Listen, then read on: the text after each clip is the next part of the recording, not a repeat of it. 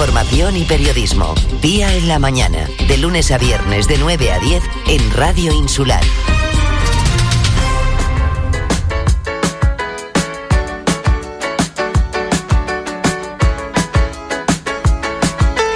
Cuando quedan apenas cinco minutos para las 10 de la mañana, nos vamos rápidamente hasta La Oliva para ver cómo celebran allí el Día Internacional del Libro.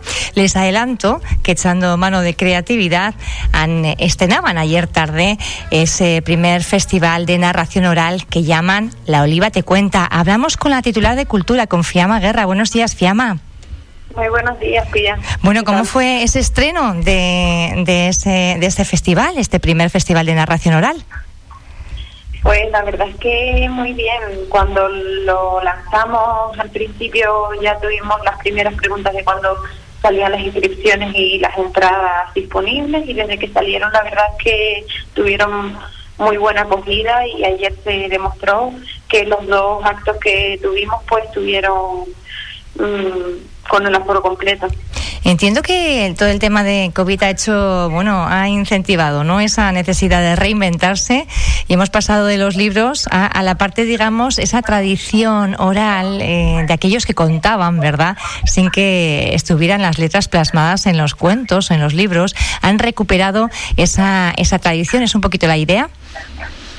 Sí, exacto. Este festival ahora adaptándonos también a, los tiempos que corren con el COVID, pues nos hemos adaptado y casi toda la programación la hemos hecho pues en la biblioteca, en el auditorio, en algún centro cultural.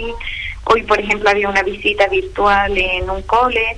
Eh, y siempre pues eso, con las narraciones, con cuentacuentos, eh, hay bastante creatividad y por lo que con eso hicimos una pequeña programación y la idea de esto es que en un futuro pues también se pueda llevar algo de esto a la calle, ¿no? Que también un cuentacuentos en una plaza o en un espacio al aire libre debe ser bastante bonito. Claro, estamos hablando de este primer festival, pero se le dará continuidad. Están echando mano, eh, sí que es verdad que hay algún artista como, como un artista cubano que hoy actúa en Antigua y creo que este fin de semana en, en La Oliva, ¿puede ser? Eh, Fidel Galván. Fidel Galván. Estaba intentando buscar porque se me había ido el nombre, discúlpeme, pero sí hablaba de, de, Fidel, pero luego sí que es verdad que están complementando toda la toda la programación con los artistas eh, de la isla conocidos que llevan años trabajando aquí. Sí, eh, Fidel Galván ayer yo no lo conocía personalmente, ayer ya lo conocí que estuvo en en Villaverde y, y un encanto, la verdad. Y luego sí, luego tenemos a Gema Gutiérrez, a Isabel Bolívar.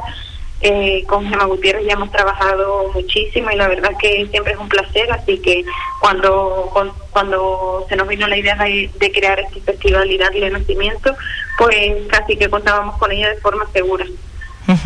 Yo he elegido precisamente dos municipios, Antigua y La Oliva, porque son los dos que creo que mayor esfuerzo están haciendo eh, en esta época de COVID por dar la importancia que tienen los centros culturales, los espacios culturales y, darles todo ese carácter de, seguridad tan necesario implantando protocolos, pero eh, en ningún caso anulando lo que tiene que ser eh, la cultura. Ustedes también creo que en La Oliva, en el municipio norteño, son son un, referente porque están impulsando. Al final hay muchísima gente, un tejido eh, empresarial bastante diverso y amplio que depende de que haya actos y que ustedes programen.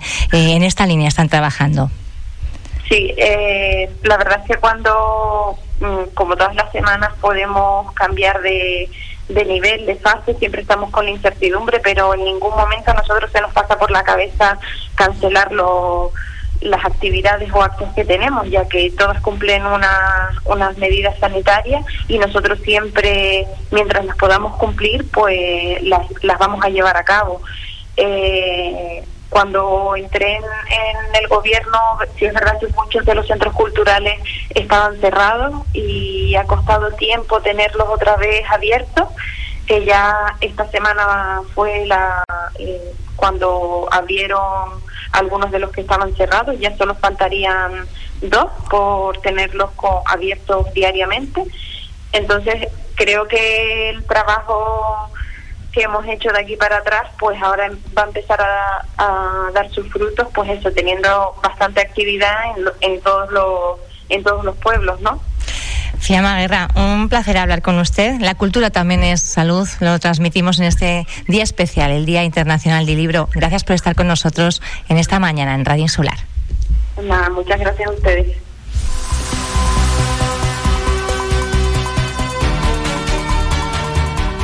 Y bastante en punto hoy, las 10, ¿eh? no me he pasado ni unos segunditos. Eh, les dejo en buenas manos, en buena compañía con Álvaro Veiga. Pasen un feliz, feliz fin de semana y disfruten. Si no están leyendo ningún libro, hoy es el día preciso para empezar. Gracias por estar ahí.